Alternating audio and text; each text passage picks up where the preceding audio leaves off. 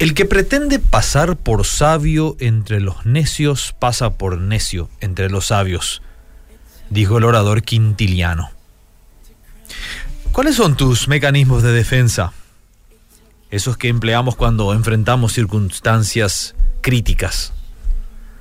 Algunos nos volvemos agresivos, algunos levantamos la voz, otros se aíslan y otros, a la vez, prefieren ir a dormir para escapar de las presiones.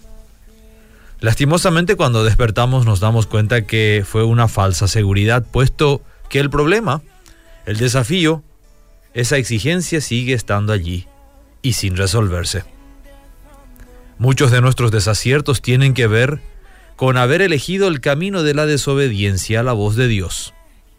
Y en ese momento Dios echa mano de lo que necesita para reprendernos. Muchas veces Dios ha utilizado a personas no cristianas como sus voceros. Inclusive ha utilizado a un asno para reprender a un hombre de Dios como lo fue Balaam. ¿Recuerdan esa historia? En el caso del profeta Jonás, dormido en el fondo de aquel barco, fue el capitán de ese barco el que le reclama su inacción y lo exhorta a hacer lo que tenía que haber hecho desde un principio, es decir, clamar a su Dios.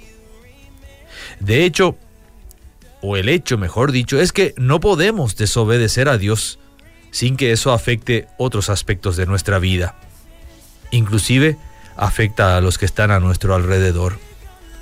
La desobediencia es intentar seguir a Dios a nuestra manera. El pecado produce en nosotros un adormecimiento que nos lleva a perder toda sensibilidad espiritual.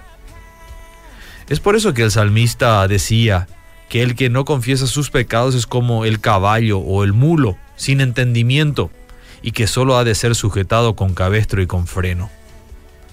En un sentido figurado, cuando escogemos darle la espalda a Dios, Él deberá sujetarnos con cabestro y freno, ya que el diálogo no funciona en ese caso. Ten en cuenta que un poco de pecado sumará dificultades a la vida, restará fuerza a tus energías y añadirá contratiempos a tu andar.